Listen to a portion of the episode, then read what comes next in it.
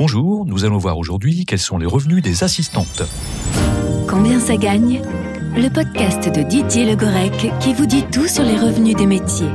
Le vôtre et celui des autres.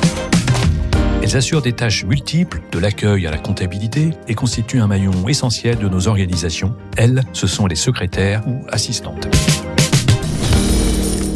Alors, combien ça gagne une assistante? Oui, je dis bien assistante, car on ne va pas se mentir, les métiers de l'assistanat et du secrétariat sont occupés à 90% par des femmes. Voilà des années que l'on affirme ici et là que le métier d'assistante va disparaître. La dématérialisation des fonctions support ou encore le boom des assistants personnels sonnerait le glas de cette profession. En vrai, ce n'est pas encore le cas. Environ un million de personnes exercent ce métier aux différentes facettes. Un effectif en baisse, certes. Autrefois affecté à un manager, une assistante est généralement dévolue à un service entier aujourd'hui, mais un métier qui a dû s'adapter aux évolutions en intégrant une très grande polyvalence. Sur le plan des revenus, on n'est pas sur des niveaux exceptionnels, c'est un euphémisme.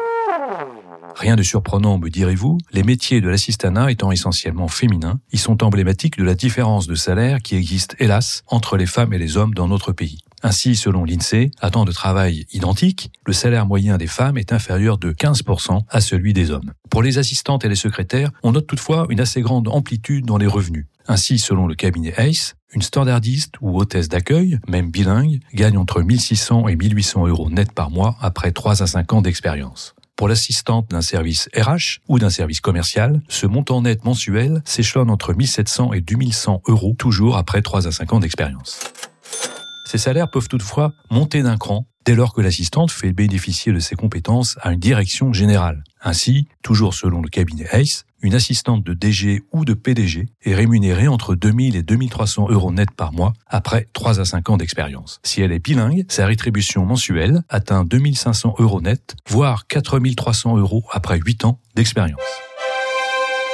Comme quoi, la maîtrise des langues, en particulier celle de Shakespeare, est souvent monétisable. Je vous retrouve le mois prochain pour un nouvel épisode de Combien ça gagne? Combien ça gagne? Un podcast de Didier Le Grec.